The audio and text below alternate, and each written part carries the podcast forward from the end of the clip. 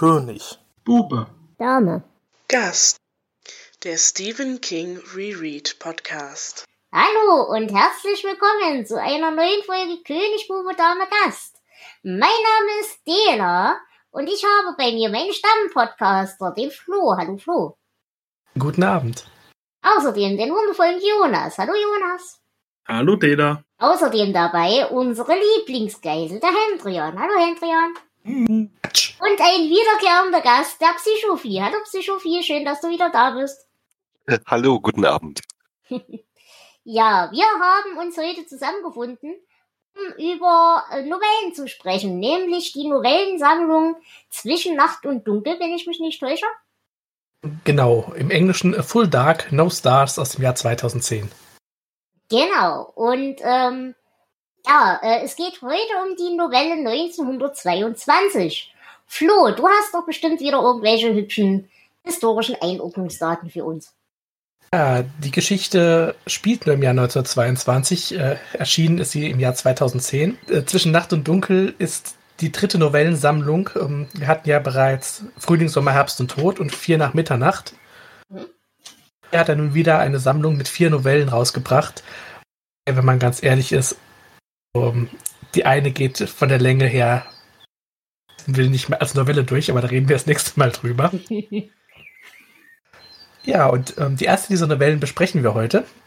Die ist auch die längste in der Sammlung mit 132 Seiten und die genannte 1922. Im Original heißt sie ähm, 1922. Und wir kehren zurück an einen Ort, den wir bereits gut kennen, nach Hemmingford Home. Viel mehr habe ich da eigentlich auch nicht zu sagen. Äh, vielleicht noch, dass es ähm, mit 1408 die einzige King-Geschichte ist, deren Titel nur aus einer Zahl besteht war es ja ein Hotelzimmer und jetzt haben wir eine Jahreszahl. Und dass die Geschichte äh, 2017 in den USA als eigenständiges Taschenbuch herausgebracht wurde. Mhm. Du hast doch bestimmt auch eine Inhaltsangabe für uns, oder? Die habe ich. Im Jahr 1930 schreibt Wilfrid Wilf James äh, die Geschehnisse des Jahres 1922 und der Zeit danach nieder. 1922 erbt Wilfs Frau Alette 40 Hektar Land und Wilf möchte das der eigenen Farm zuschlagen. Alette dagegen will es verkaufen und am besten die eigene, die eigene Farm gleich mit und in die Stadt ziehen. Äh, der Streit darüber eskaliert über die Zeit und Wilf zieht äh, den gemeinsamen Sohn Henry auf seine Seite. Gemeinsam ermorden sie Alette und verstecken die Leiche in einem Brunnen und treiben dann eine Kuh hinterher, um alles zu vertuschen und einen Vorwand zu haben, den Brunnen zuzuschütten. Und der Öffentlichkeit gegenüber behaupten sie, Alette sei weggelaufen. In der folgenden Zeit äh, schwängert Henry seine Freundin Shannon und läuft weg, nachdem deren Vater Shannon in ein Heim geschickt hat. Er versucht sich als Bankräuber, verhilft Shannon zur Flucht und die beiden führen ein kurzes Bonnie- und Kleidleben, bis äh, Shannon an den Folgen einer Schussverletzung stirbt und Henry sich dann anschließend selbst erschießt. Wilf wird währenddessen immer wieder von Ratten heimgesucht und er ist der festen Überzeugung, dass seine tote Frau Alette diese Ratten schickt. Sie verstümmeln eine seiner Kühe und äh, verletzen ihn selbst so sehr, dass seine Hand amputiert werden muss, weil es sich extrem entzündet hat. Und im Fieberwahn erscheint ihm Alette umgeben von Ratten und erzählt ihm von dem Schicksal Henrys. Äh, Wilf verwahrlost, fängt an zu trinken, die Farm wird baufällig und er muss sie letztendlich für einen sehr lächerlichen Preis verkaufen. Er zieht dann selbst in die Stadt, was er nie wollte, wird nüchtern, arbeitet erst in einer Schneiderei, dann in einer Bücherei, aber immer wieder finden ihn die Ratten und suchen ihn heim. 1930 dann zieht er in ein Hotelzimmer und dort schreibt er diese Geschichte hier nieder und will sich anschließend erschießen. Als dann allerdings die Ratten über ihn herfallen. Und angehängt an diese Geschichte ist ein Zeitungsartikel, nachdem er tot aufgefunden wurde. Er habe sich selbst etliche Bisswunden zugefügt und schließlich die Pulsadern aufgebissen. Und um ihn herum verteilt seien zerkaute Papierseiten zu finden gewesen, wie äh, Ratten sie auch zum Nestbau benutzen. Das war's. Wunderbar, ich danke dir für die Zusammenfassung. Und ja, da wir ja heute in etwas größerer Runde sind. Äh, Psychophie, du warst das letzte Mal, glaube ich, bei Puls bei uns. Hat Das ist sich richtig, seit, ja.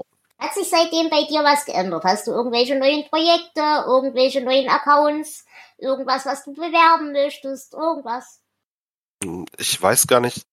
Oh, es funktioniert. Ich weiß gar nicht, ob das zur letzten Folge schon aktuell war, aber grundsätzlich gibt es eigentlich nur noch einen zusätzlichen Account auf ähm, Mastodon. Okay. Ansonsten bin ich da wie immer sehr frei von Shameless Self-Plugs, einfach weil es so spannend nicht ist. Also so, wer das möchte oder noch nicht getan hat, ähm, aber schon auf Twitter hinterherläuft, ähm, at äh, psychophie at tröd.café. Mhm. Da kann man mich auf jeden Fall finden und der Rest ist eigentlich, ja, gibt sonst nichts zu erwähnen. Okay, gut.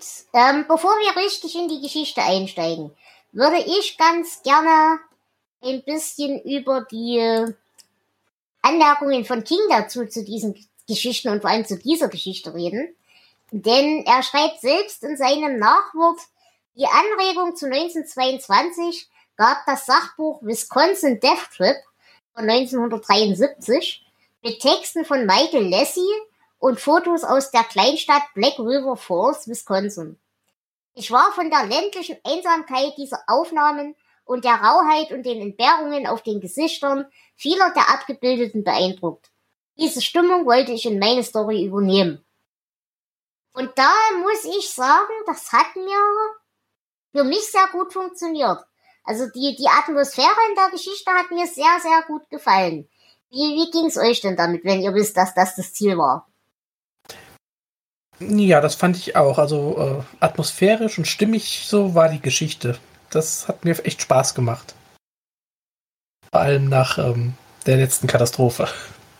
Oh ja. Also die Atmosphäre ist schon gut gefangen. Mm, Es hat sich beim Lesen nicht angefühlt, als hätte sich jemand zusammengereimt, wie es 1922 hätte aussehen können vielleicht. Mhm. Sondern so ein Gesamtstimmungspaket war schon wirklich gut. Hm. Vor allem ähm, die Geschichte ist in meinem Kopf so in Sepiatönen abgelaufen.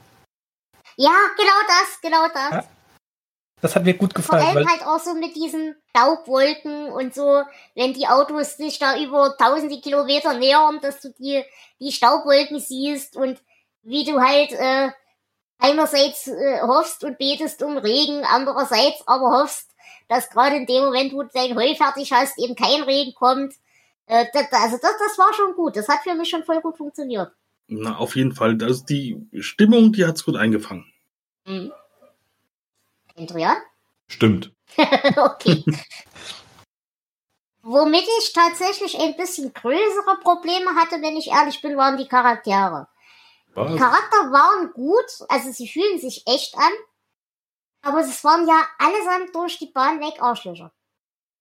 Ja, Oder habt ihr in der Geschichte einen sympathischen Charakter gefunden? Hm, ich fand den Sheriff ganz sympathisch. Also meiste Zeit. Für 1922 sehr sympathisch. Ja, okay, vielleicht. Ich mochte die Ratten. Ja, Ja? Okay. Und die rauchende Schwangere, die war auch nicht so verkehrt. Okay, ich entnehme euren, eu, euren Äußerungen, dass ihr zumindest glaubt, für 1922 waren die Charaktere passend. Kann man das so zusammenfassen? Äh, für 1922 und Hillbillies, ja. Also verglichen mit den meisten Leuten in 2022 waren das hier Heilige. Äh, ja, aber also so die, die, ich meine die, die Kommunikation um Frauen und über Frauen, Richtig. aber die macht halt innerhalb der Zeitlinie voll, voll viel Sinn. Also das kann ich, das tat mir weh beim Lesen, wenn ich ehrlich bin, Hm. aber es, es passt halt zu dem, was es sein soll. Und von daher ist es voll, voll okay für mich. Aber ich, ich habe wirklich Schwierigkeiten gehabt, mit dieser Geschichte irgendeinen Charakter zu finden, der mir sympathisch war, möchte ich mal sagen. Der Sohn war einigermaßen okayisch, aber der hat halt auch echt keine Chance gehabt. Ja. also so 100% sympathisch war mir da tatsächlich, also ich habe zu niemandem irgendwie so richtig eine Verbindung aufgebaut. So am ehesten noch zur kleinen Shannon, die Mhm. äh, halt einfach irgendwie so in den Sog der Dinge reingeraten ist und noch mit am allerwenigsten für alles konnte. Ja. So, da war ich halt schon, also da hatte ich tatsächlich ziemlich viel Mitleid einfach.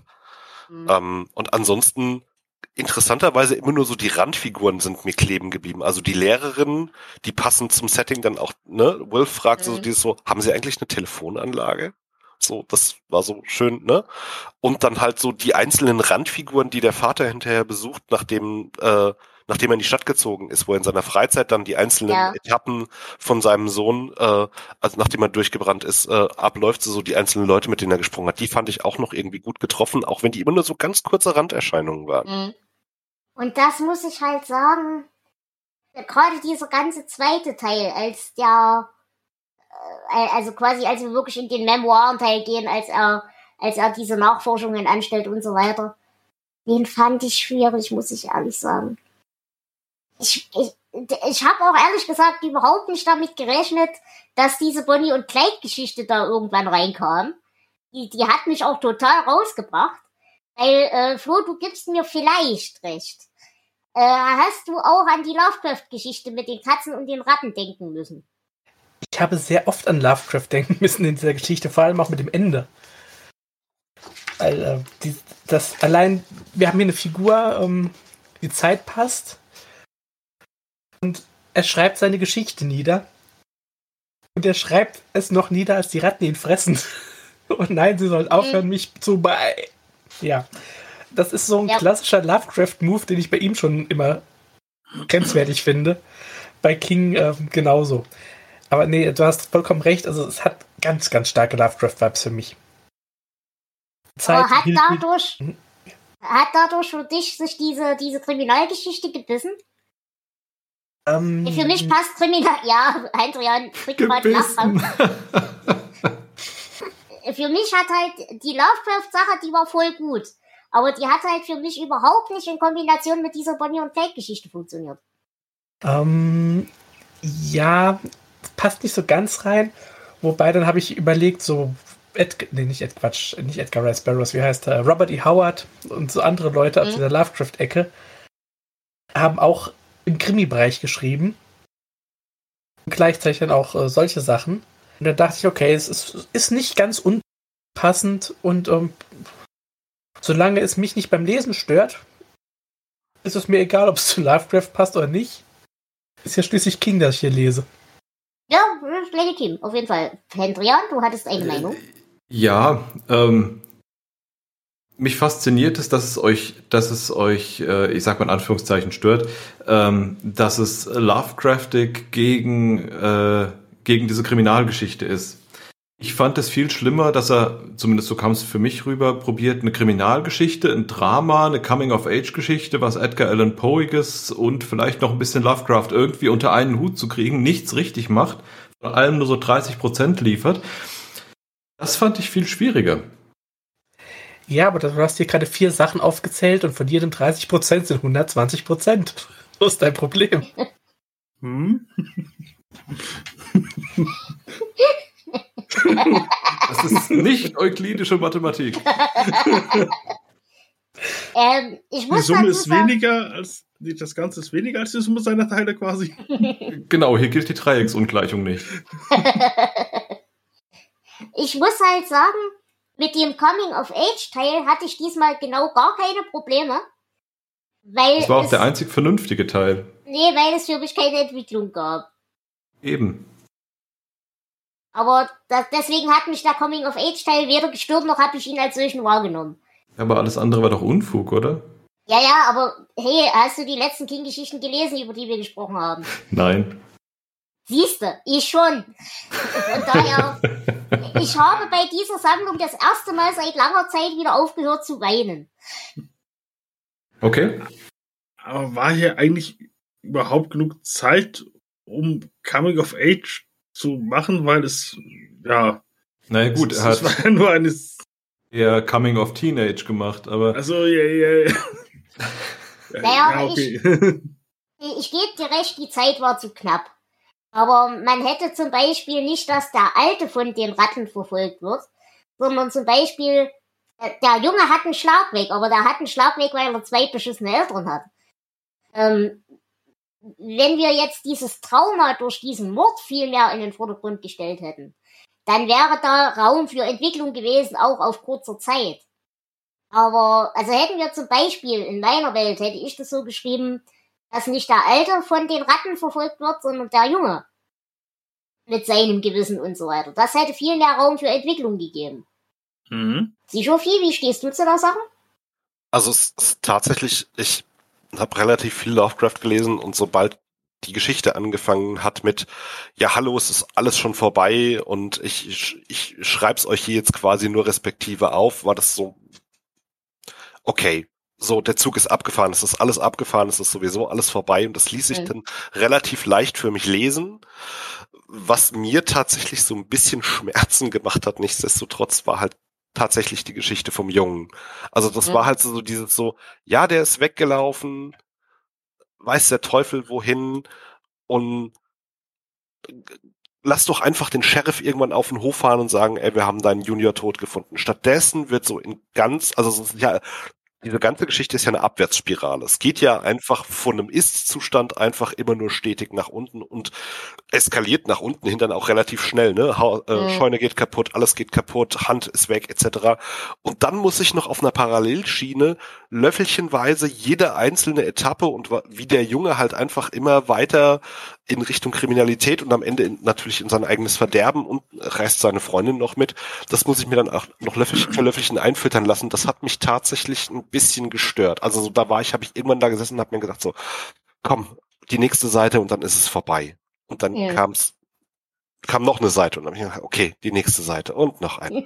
So, das hat sich, da war so der einzige richtige Stretch, wobei ich fand, sobald die die Sache auf dem Land gelaufen war und er in die Stadt gegangen ist, hat es nochmal so ein Momentum bekommen, wo ich gedacht habe, das kann gerne jetzt noch ein bisschen weitergehen. Da kann er gerne ausführlicher werden. Mhm. Nochmal. Weil auf dem Land sind die Dinge so träge, so Hillbilly, ne, träge, alles bleibt so unter sich, es läuft alles immer wieder, wieder in Kreisen. Das war sehr gesetzt. Also das war, so ist es halt. So läuft Mhm. es langsam seine Kreise und das bleibt so. Manchmal passiert was, die Leute zerreißen sich ein paar Wochen das Maul und dann läuft alles wieder wie vorher. Wobei ich sagen muss, den, den Strang mit dem, mit dem Jungen fand ich eigentlich, fand ich eigentlich gut. Weil ähm, diese Abwärtsspirale, die du, die du genannt hast, die drehen sich ja erst gemeinsam in der, dann teilt sich die Handlung und dann drehen sich beide Abwärtsspiralen Mhm. anders, aber trotzdem jeder für sich geht auch unter und jeder geht mit seinem mit seiner Partnerin unter und diese Parallelität da drin fand ich sehr sehr schön eigentlich. Stimme ich dir zu, die ist auch sehr gut. Also so, es war halt nur so ein, ich weiß nicht, also mir hat das, mir ist das Buch selbst einfach, glaube ich, aus persönlicher Präferenz ein bisschen schwerer gefallen zu Mhm. lesen. Und das war dann so ein, so, ein- so ein Fall von, oh Gott, nicht noch mehr für mich. So, weil es Mhm. dann halt einfach doppeltes Elend war, Mhm. wo dann zwischen den beiden äh, Handlungssträngen hin und her gesprungen wird, ne? So, dem Vater geht's schlecht, dem Jungen geht's schlechter und so Mhm. weiter. Mhm, okay. Was ich halt sagen muss, was mir wirklich fehlt, ist diese, diese Verbindung zu, der Junge klappt weg, weil ihm dieses Trauma mit der Mutter fertig macht. Das, das, das, das hat ja eigentlich genau keine Relevanz für den Sohn. Der Sohn dreht durch, weil er seine Freundin nicht heiraten kann. Ja, ich weiß, was du meinst. Das habe ich mir auch an ein paar Stellen gedacht, ähm, wo gerade wenn, wenn Vater und Sohn miteinander ähm, arguen, ja, Mhm. ähm, Streiten. streiten, ähm, wäre die Mutter noch am Leben, hätte so ein Streit genauso laufen können, weil Genau. er einfach wie halt ein normaler Teenager probiert, ich sag mal, die Eltern gegeneinander auszuspielen, so, aber die Mutter hätte es mir erlaubt. Äh, die hätte was anderes gesagt. Mhm. Aber der Fakt, dass äh, sie beide einen Mord begangen haben, spielt überhaupt keine Rolle. In- Genau. Naja, es gibt Verhältnis. ihm ein, ein deutlich größeres Druckmittel, als aber Mama hätte. Ja, andererseits dem Sohn aber auch. Äh, Ich meine ja, dem Sohn gibt es äh, das. Ja, dem. Alten, dem Alten ja aber auch. Der Alte kann ja auch sagen, pass auf, ich kann dich auch in die Scheiße reiten. Also das, äh, ja, nee, ich glaube, dass äh, das geht nicht, weil der äh, Sohn weiß, dass der Alte das nicht tun wird. Weil der ja dieses Land haben will und und seinem weil Nachkommen es- weitergeben will. Ja. genau. Ich Ich halte den Sohn nicht für intelligent genug für diese Betrachtung. Aber du hältst ihn intelligent genug zu wissen, dass der Vater das gleiche Druckmittel hat? Ja. Hm. Alleine deshalb, weil als der Sheriff auf der Farm auftaucht, äh, der Sohn zu Papa sagt, pass auf, äh, wir, wir, ich habe kein Problem damit, den anzulügen, aber es wird nicht noch ein Mord passieren. Und das heißt, dass er zumindest diese, diesen Teil der ganzen Sache erkennt und begreift. Meiner Mhm. Meinung nach. Aber ähm, dass er nicht darauf äh, vertrauen kann, dass der Alte nicht in einem cholerischen Anfall irgendwas Dummes tut, das ihm auch selbst äh, widerspricht, das glaube ich, kann er nicht abschätzen. Da haben wir ein unterschiedliches Bild vom Vater, glaube ich. Weil Ja, gut ich hätte das nicht kommen sehen, dass der äh, Vater von sich aus auf den Sheriff losgeht. Genau Äh, das. ja, einfach weil er dann genau weiß, dann ist er total im Arsch. Ich ja, halte den aber ich Vater meine, ob auch du für eine Sache hängst oder für zwei, ist, ist, sind zwei Sachen. Äh, ja, aber er will ja nicht wegen einer Sache schon Ja. nicht hängen und deswegen äh, denkt er, dass er das anders regeln kann. Hm. Und er will ja seine Farm behalten. Die Farm ist ja sein Ein und Alles. Auf jeden Das Fall, ich hat die oberste. Priorität und deswegen glaube ich, es stand gar nicht zur Debatte, sondern das war eher so ein äh, so eine Angst vom Jungen, die einfach draus war, hier, ich möchte nicht noch jemanden umbringen. Das äh, war alles nicht cool, ich will das nicht nochmal haben. Ich glaube, da lesen wir wirklich den Vater unterschiedlich. Für mich ist der, ist der Alte trotzdem, er hat sich relativ gut im Griff, aber er, er neigt trotzdem zum Choleriker, würde ich behaupten. Würde ich, würde ich nicht behaupten, nein. Okay. Er rastet ja nicht, nicht einfach so spontan aus. Er hat ja auch seine Frau nicht spontan umgebracht. Auf jeden Fall, auf jeden Fall. Aber, na gut, möglicherweise. Aber ich, ich, ich, Er hat ja eher einfach grundlegend einen Hau weg. ja, Mhm. definitiv. Aber für mich ist halt einfach der Punkt, dass ich mir glaube, wie alt ist der Junge in der Geschichte? 16? 17? 15. 14? 15. Stimmt, 14 am Anfang. Und ich glaube, in diesem, in dieser Zeit, also mit neun, im Jahr 1922 und in dem Alter, äh, sind, glaube ich, Väter noch ganz andere Gottfiguren, als du, und dann empfindest du das vielleicht auch so als, ja, der kann mir das, der kann mir das jederzeit anhängen. Er, er ist ja so klug und so geplant und, und all das, dass er wahrscheinlich mir das dann noch anhängt und er kommt aus der Sache un, unbeschadet raus. Das, das ist in meiner Welt das, was in dem Kopf von diesem Jungen vorgehen würde. Ähm, ich würde dir ein Stück weit recht geben, glaube aber, dass diese Gottfigur äh, mit dem Mord von ihrem Sockel gestoßen wurde. Das auf jeden Fall, da gebe ich dir recht. Aber die inhärente Drohung, glaube ich, ist, bleibt trotzdem erhalten. Gerade weil du dadurch enttäuscht von deinem Vater bist und dir eben nicht mehr, wenn der seine eigene Frau umbringt. Was hält ihn dann ab, seinen, in Anführungsstrichen, Nachfolger, äh, Thronfolger auch wegzuräumen, weil dann ist halt niemand mehr sicher. Verstehst du? was Ja, aber da, nee, glaube ich nicht. Äh, dafür, dafür wirkt mir ähm, der Vater in seinem Handeln zu durchdacht.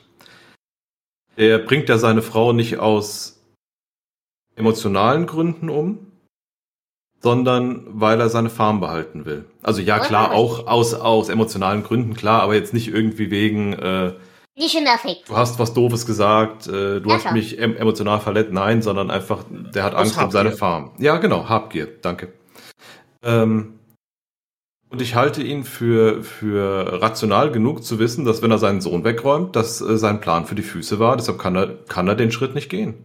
Äh, ja, ich bin da komplett bei euch. weiß wir, der wir Sohn reden, auch.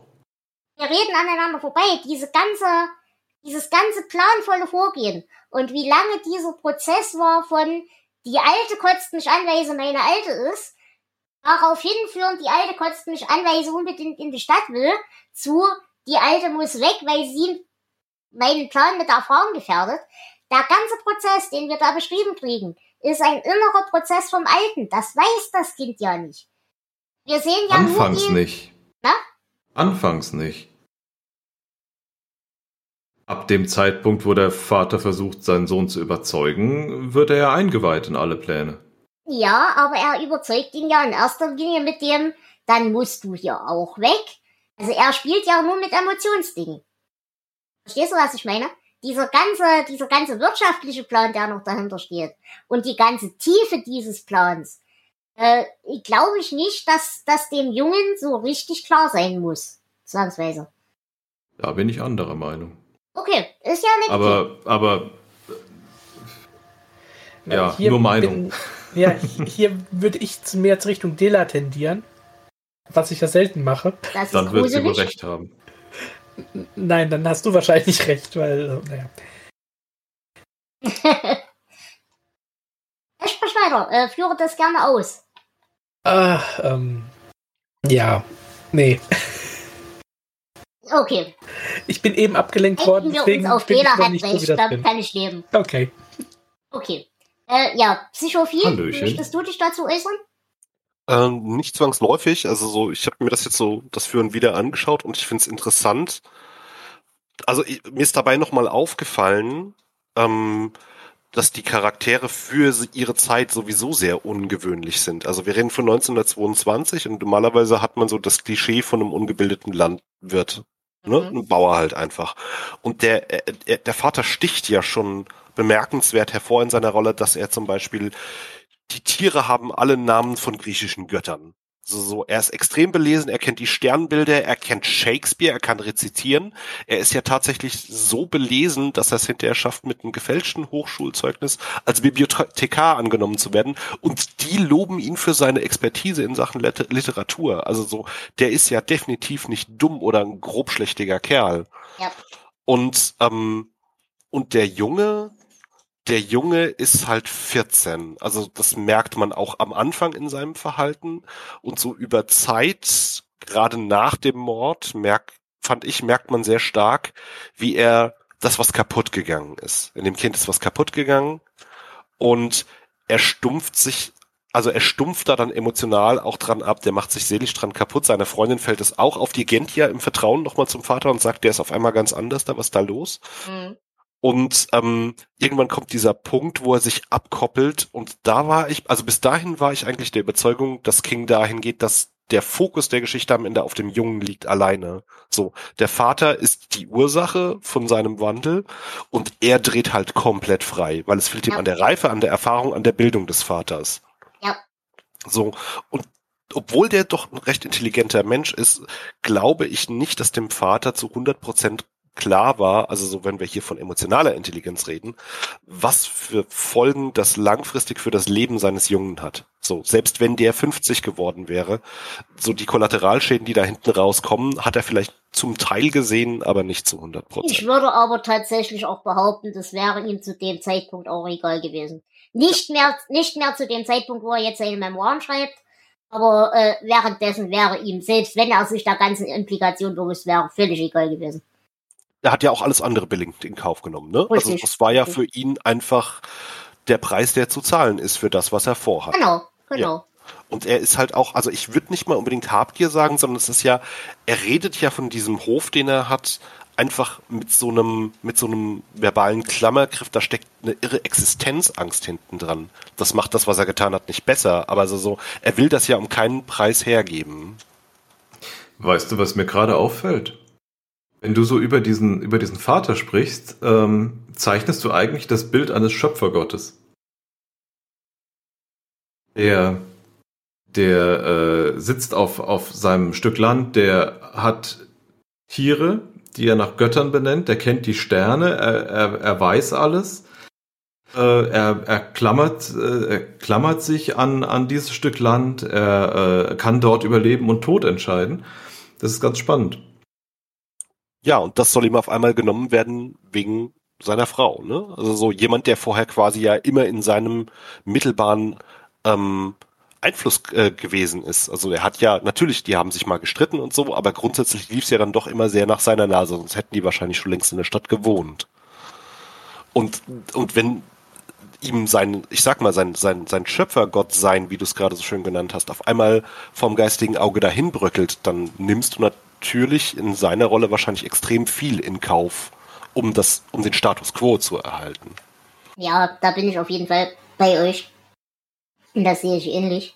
Ähm, spannend finde ich aber auch noch diese, diesen Kontrast zwischen ihm und der Frau, dass quasi er diese Grundbildung hat, dass er diese, diese Tendenz hat zum weltlichen Dasein, möchte ich mal sagen. Und sie aber diejenige ist, die die Ambition hat, in die große Stadt zu gehen. Andersrum wäre das wesentlich weniger Tiefgang gewesen für mich. Aber so fand ich das halt lustig, weil sie, die eigentlich ja doch recht ungebildet und grob daherkommt, sie will unbedingt dieses feine, in Anführungsstrichen, feine Leben haben. Und er, der die Bildung hat und die Kultur und so weiter, der hat an diesem ganzen kulturellen Fortschritt genau kein Interesse. Das fand ich auch nochmal eine ganz spannende äh, Seite dieser Geschichte, sage ich mal. Aber was mich wirklich ärgert an dieser Geschichte ist, wir haben wieder unglaublich viel Potenzial verschenkt. Äh, wie ihr schon sagt, dass dieses ganze Trauma, ja, da ist an dem Jungen was kaputt gegangen. Aber diese ganze Kriminalgeschichte, die wir haben, die hätte es genauso auch stattfinden können, wenn dieser Mord an der Mutter nicht gewesen wäre. Das hätte einfach nur sein können, der darf die Alte nicht heiraten, deswegen dreht er durch. Für mich wäre das viel cooler gewesen, hätten wir gesagt, okay, er bringt die Mutter mit um, er sieht die Ratten, wird darüber wahnsinnig, hat ständig irgendwelche Halluzinationen von Ratten, fühlt sich verfolgt, dreht deswegen immer mehr ab, bringt seinen Vater um, bringt vielleicht sogar die Freundin um oder irgendwas. Das wäre der Spannungsbogen gewesen, auf den ich eigentlich gewartet habe.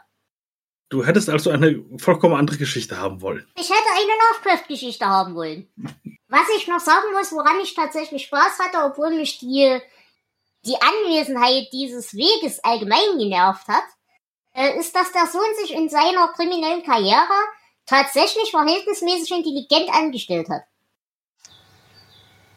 Das hat mir eigentlich ziemlich gut gefallen. Also er ist zwar nicht so schlau wie der Vater gewesen, mhm. Aber ich fand tatsächlich diese, diese, diese Anmerkung vom Sheriff so, jo, wir haben dein Auto gefunden, mit dem dein Sohn durchgebrannt ist.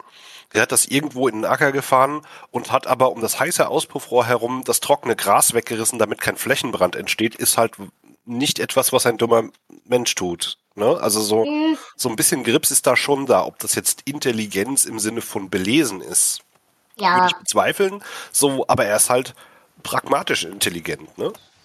Ja, ich da, glaube, das, das meine ich gar nicht. Äh, ja, Jonas, entschuldige.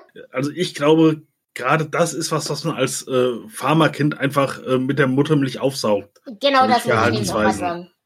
Ja. Aber ich meine zum Beispiel solche Sachen wie, der ahnt, dass dieses Heim, wo die, die Frau drin ist, überwacht wird. Dass er so weit denkt. Ich glaube, ich, mir wäre dieser Fehler wahrscheinlich passiert mit 15. Das, das, diese Elemente meine ich mit intelligentes Verhalten. Ähm, das, das fand ich cool. Ich gebe aber Jonas auf jeden Fall recht, äh, diese Brandschutzvermeidung, äh, Brandschutzvermeidung, genau, diese, diese Brandvermeidung und solche Dinge, ich glaube, das ist tatsächlich einfach ein Muskelgedächtnis drin. Ja, haben wir noch irgendwas, worüber ihr reden wollt? Weil so viel gibt die Geschichte echt nicht her, glaube ich. Also, mir fällt akut nichts mehr ein. Hendrian guckt auch sehr zweifelnd. Ja, ich bin gerade am Überlegen. Äh, wollen wir das Fass aufmachen, dass es in der ganzen Geschichte eigentlich nur um Fruchtbarkeit geht?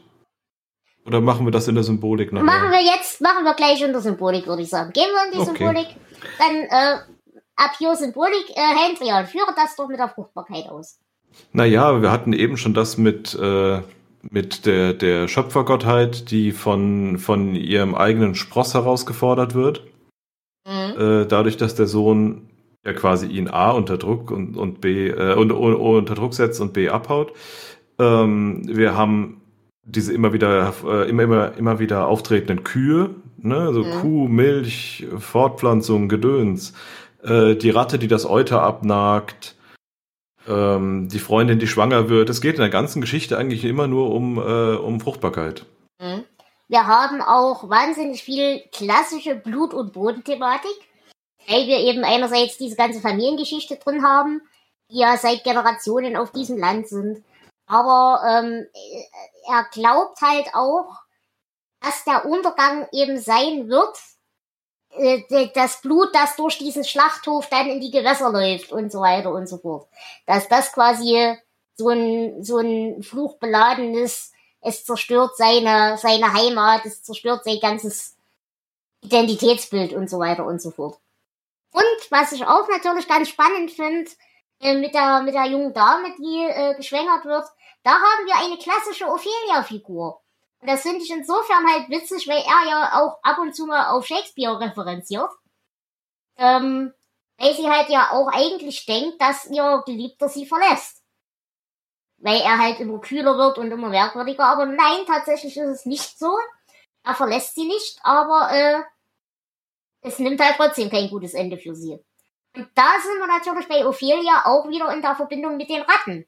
Denn äh, im Haar ein Nest von jungen Wasserratten, dies das. Genau. Und natürlich die Ratten als das Ungeziefer per se, als die Sünde per se. Äh, ja, so. Ja, in Sachen Ratten und eigentlich auch in dieser Gangstergeschichte hat er ja auch Nona wieder aufgearbeitet. Mhm. Also wir haben wieder dieses junge Verbrecherpaar.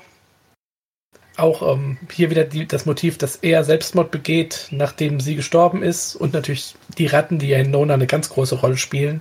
Mhm. Also ich äh, denke, das war, das war seine eigene Geschichte für ihn auch eine große Inspiration. Mhm. Was äh, nicht sicher, ob das Symbolik ist, aber was ich ganz hübsch als Element fand, ähm, die, die, die Unterschiede im Bildungsniveau, die werden auch sehr schön, finde ich, äh, hier zum Ausdruck gebracht durch falsch ausgesprochene Worte oder durch diese Schreibfehler in den, in den Briefen und so weiter. Das hat mir auch wahnsinnig gut gefallen. Das war ein richtig cooles Stilmittel. Das macht er auch öfter. Gerade so Friedhof der Kuscheltiere zum Beispiel ist ja das Schild auch falsch geschrieben. Ähm, solche Sachen, das macht er gern. Aber das hat mir hier wieder sehr gut gefallen und ist mir hier wieder sehr aufgefallen. Gut. Ansonsten noch weitere Meinungen zur Symbolik. Ähm, nicht zu 100% sicher, ob das symbolisch ist, aber fast alle Waffen in diesem Buch sind entweder alt, verrostet, funktionieren gar nicht oder ähm, funktionieren erst beim dritten Mal oder sprengen ihrem Besitzer ein Auge und das halbe Gesicht weg. Also irgendwie mhm. ist das alles irgendwie immer sehr gebraucht. Also so, mhm. wir haben immer Sachen, die schon, an denen der Zahn der Zeit schon genagt hat. Also das Modell T, mit dem nichts anzufangen ist vom Vater, das äh, dass er eigentlich für die Farmarbeit nicht benutzen kann und der alte Truck ist eigentlich auch gerade noch gut genug, dass der Junior in die Schule dengeln kann damit und wieder mhm. zurück. So, es ist alles irgendwie, ne, dieses, das morsche Brett auf dem, auf dem Tränkebrunnen, mh, mm, das ist alles irgendwie immer so ein bisschen schon verlebt, sage ich mal. Mhm. Und natürlich, um nochmal auf Hendrians Fruchtbarkeit zurückzukommen, äh, die Ratten selber sind ja auch ein Fruchtbarkeitsding, weil die hecken halt wie die Ratten, wie die Hasen, wie die Nagetiere allgemein. Na? Genau. Gut. Ähm, habt ihr denn Querverbindungen gefunden? Unter anderem äh, halt die Ratten, die sehr häufig vorkamen. In Lona war schon und dann in hieß es Nachtschicht, die erste Geschichte in Nachtschicht? Ja. Äh, ja, Spätschicht. Da, Spätschicht, genau.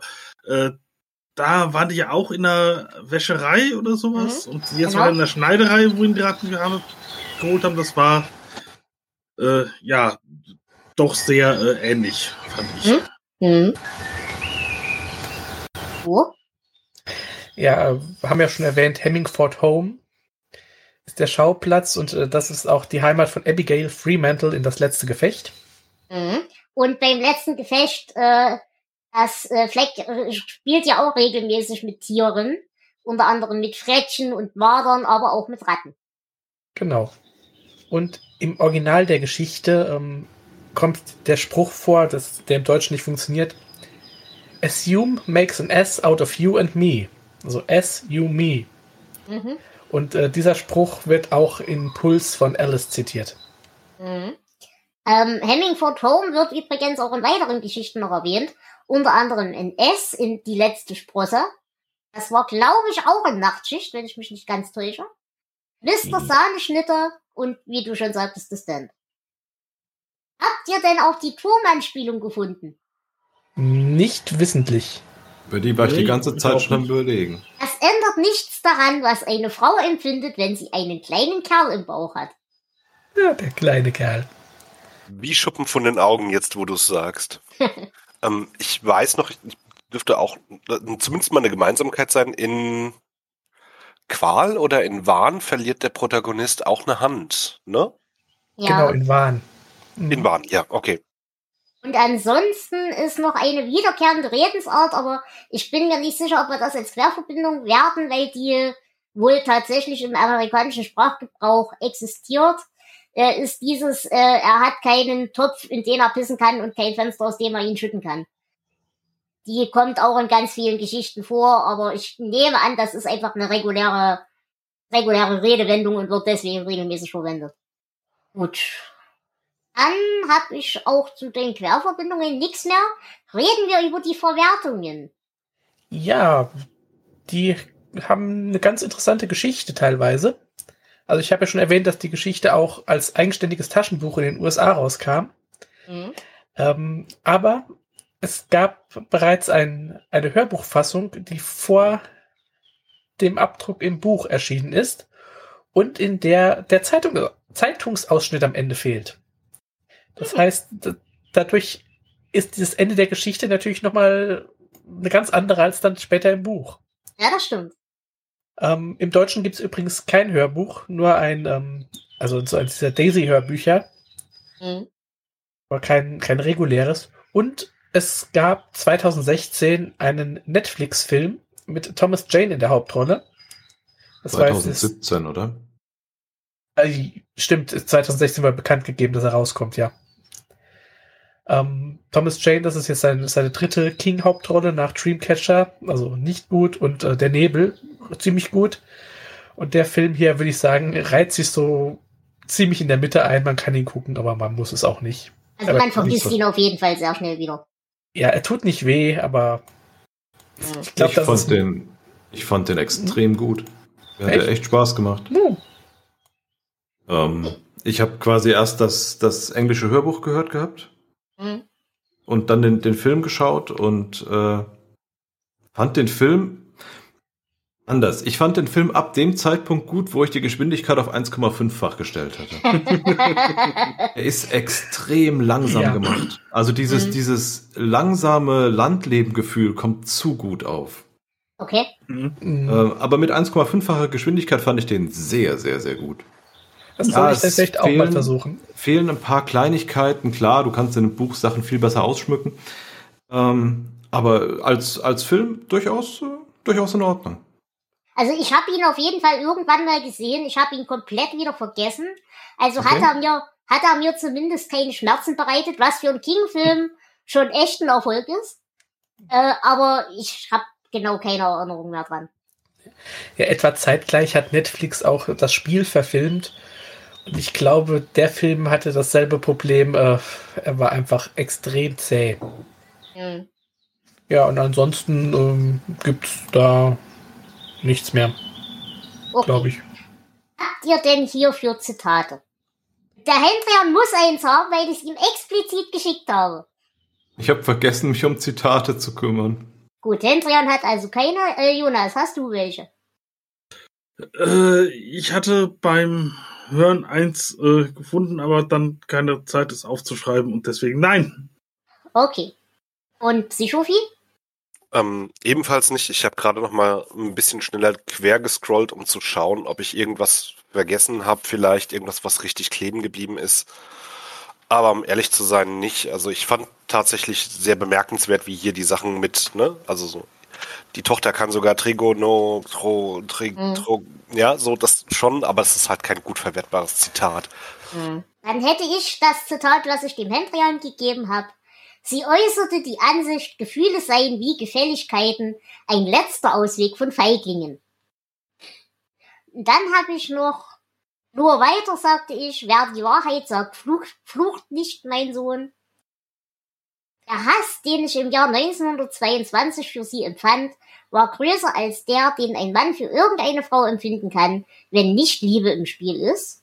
Aber ehrlichere Männer als ich haben weiter getrunken, obwohl sie damit aufhören wollten, und anständigere Männer, als ich haben zuletzt in Hauseingängen geschlafen. Den fand ich auch sehr, sehr gut. Äh, da hat King dann, glaube ich, wieder so seine eigenen äh, Alkoholiker-Momente auch recht gut gespielt.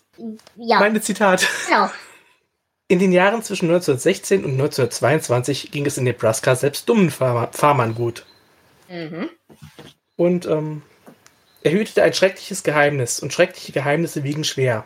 Sie mit anderen teilen zu wollen, ist die natürlichste Sache der Welt. Und er liebte das Mädchen, oder glaubte sie zu lieben, was aufs Gleiche herauskommt, wenn man 15 ist. Gut. Dann danke ich euch für die Zitate und mir bleibt eigentlich nur noch übrig, euch um eure Bewertung zu bitten. Und da würde ich sagen, der Gast fängt an, nämlich der Psychophil. Wie gesagt, fürs Protokoll, wir bewerten von 0, das ist das Schlechteste, bis 19, das ist das Beste. Ja, irgendwie schwierig. Es ist jetzt gerade beim zusammen Durchsprechen doch noch relativ viel Positives. Ist mir wieder aufgefallen, dass ich so beim Lesen gar nicht gemerkt habe, die Geschichte hat mir echt wehgetan. Also das hat mir irgendwie nicht gut gefallen.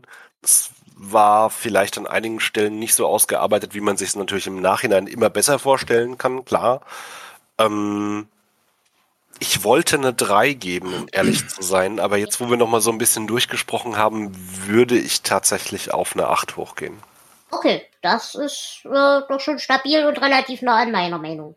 Denn äh, ich würde mich bei neun Punkten einpegeln, weil es gibt immer noch ein paar Sachen, wie gesagt, dieser ganze Bonnie und Clyde Teil, den fand ich schwierig, weil er für mich nicht ins System der Geschichte gepasst hat.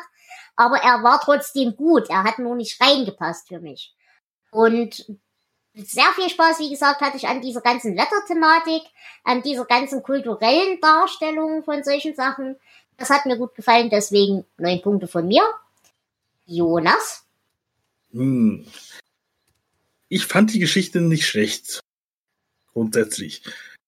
Ich weiß immer noch nicht, ob die Ratten alle eingebildet waren oder wirklich da waren. Da weiß ich auch nicht, ob ich das gut oder schlecht finde.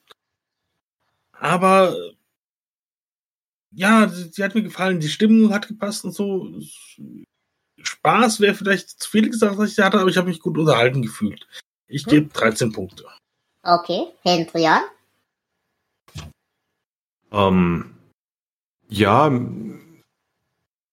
die negativen Punkte an der Geschichte würde ich sagen, ähm, mir hat ein bisschen die, sagt man denn? Also ich glaube, der hat, der hat zu viele verschiedene Baustellen probiert aufzumachen, die er nicht, die er nicht bedienen konnte. Mhm. Ne, also äh, egal ob jetzt äh, Poe, Drama, Thriller, Coming of Age, was auch immer. Ähm, aber ich hatte trotzdem echt viel Spaß dran an dem, was es war. Mhm. Ähm, Gerade auch der, der Film und die Hör und das, das, das, das, das Hörbuch, äh, das war alles sehr kurzweilig. Ich sag einfach mal ganz frech 16 Punkte. Okay. Und Flo, du hast das letzte Wort. Ich dachte eigentlich, ich wäre derjenige, der die höchste Punktzahl gibt. Aber ich bin jetzt überrascht. Nein, ich hatte tatsächlich auch hier Spaß mit der ganzen Geschichte. Ich fand die, die ganz, das ganze Feeling großartig. Und ähm, sie hatte Längen, deswegen gebe ich keine 16 Punkte, aber 15 Punkte gebe ich auch. Okay. Gut, dann würde ich sagen, sind wir mit dieser Folge durch. Ich bedanke mich ganz sehr fürs Dabeisein. Ich bedanke mich auch beim Live-Publikum, denn wir hatten ja Live-Publikum. Das ist eine neue Entwicklung bei Disaster Productions. Äh, ich bewerbe an dieser Stelle nochmal unseren neuen Discord-Server. Da könnt ihr euch einfach zu uns in den Chat setzen. Ihr habt dann keine Sprachrechte, außer wir laden euch explizit als Mitpodcaster ein. Aber ihr könnt jederzeit äh, einfach direkt live zuhören, je nachdem, ob wir Video anhaben, auch live zugucken. Und äh, könnt auch in den Chat äh, schreiben. Natürlich werden wir aber in der Aufnahme nicht direkt auf den Chat eingehen. Aber äh, ja, ihr dürft da gerne äh, mit rumwuseln, wenn ihr das möchtet. Ihr seid uns gerne willkommen. Und ansonsten ist die Verwertung wie immer dann ein paar Tage später, paar Wochen später, je nachdem, wie ich Lust habe, im Podcatcher zu finden. Ansonsten die äh, Gäste für die Novellen haben wir jetzt alle drin. Haben wir noch irgendwas, wo wir keine Gäste haben, Flo? Äh, ja, haben wir. Und zwar wieder ein Haufen Kurzgeschichten. Die dauern zwar noch ein bisschen, bis wir soweit sind, aber für den Bazar der bösen Träume, da ist noch sehr viel frei. Und ähm, auch danach, also bei den neueren Geschichten ab 2016, gibt's noch große Lücken. Also meldet euch gerne. Genau, ihr braucht keine Angst vor uns zu haben.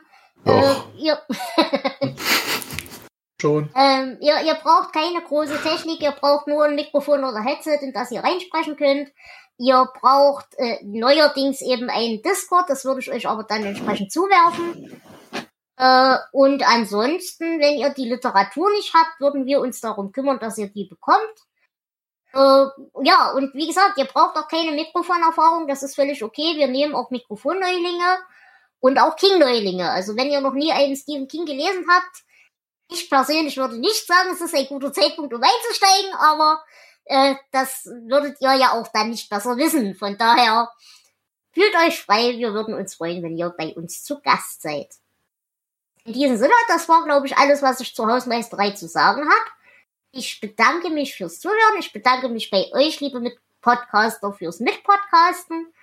Und wir hören uns dann zur nächsten Folge wieder. Bis dahin. Tschüss. Tschüss, Publikum. Tschüss. Ciao.